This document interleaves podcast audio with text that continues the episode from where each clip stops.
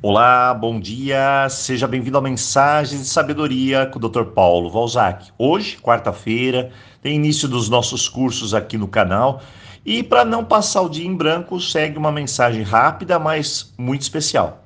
Você sabe que é uma pessoa tóxica?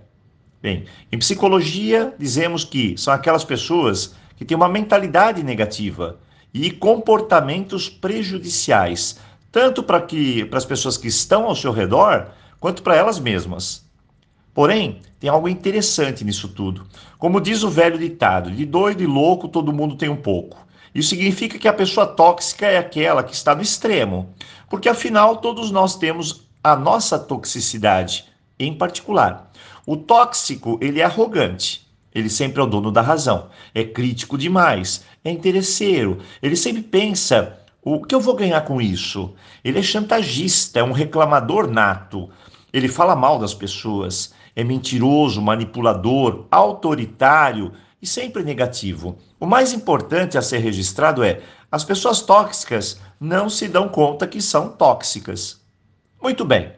É claro que temos tudo isso que eu falei, mas uma proporção bem pequena. Mas a mensagem de hoje se trata mais sobre como eu vou lidar com essas pessoas. E o primeiro passo se chama limites. Se você não souber impor os limites, olha, tudo pode complicar aí na sua vida. Ou seja, não dê abertura para essas pessoas opinarem na sua vida e nem consulte a opinião delas. Esse é o passo mais importante, pois eu posso até conviver com a pessoa, mas não permita que ela entre na sua vida. Segundo, saiba que ninguém muda ninguém. As pessoas só mudam quando querem e caem em si. E tentar mudar alguém tóxico, olha, isso pode acabar te estressando muito e você vai sair muito frustrado. Essa dica vale para muitas outras situações em nossa vida. Não tente mudar ninguém. É decepção na certa. O terceiro passo: rejeite palavras maldosas. Lembre-se que aquela pessoa tem problema. E não aceite críticas, ofensas e negatividade dela. Filtre aquilo que você escuta e não tome como verdade o que ela disser a seu respeito. Apenas use a chave. Ignore. Ignorar vai te dar leveza na sua vida. Mas se você não fizer isso, olha, o outro lado ganhou a guerra, pois alcançou o que queria, o que desejava, o seu desequilíbrio.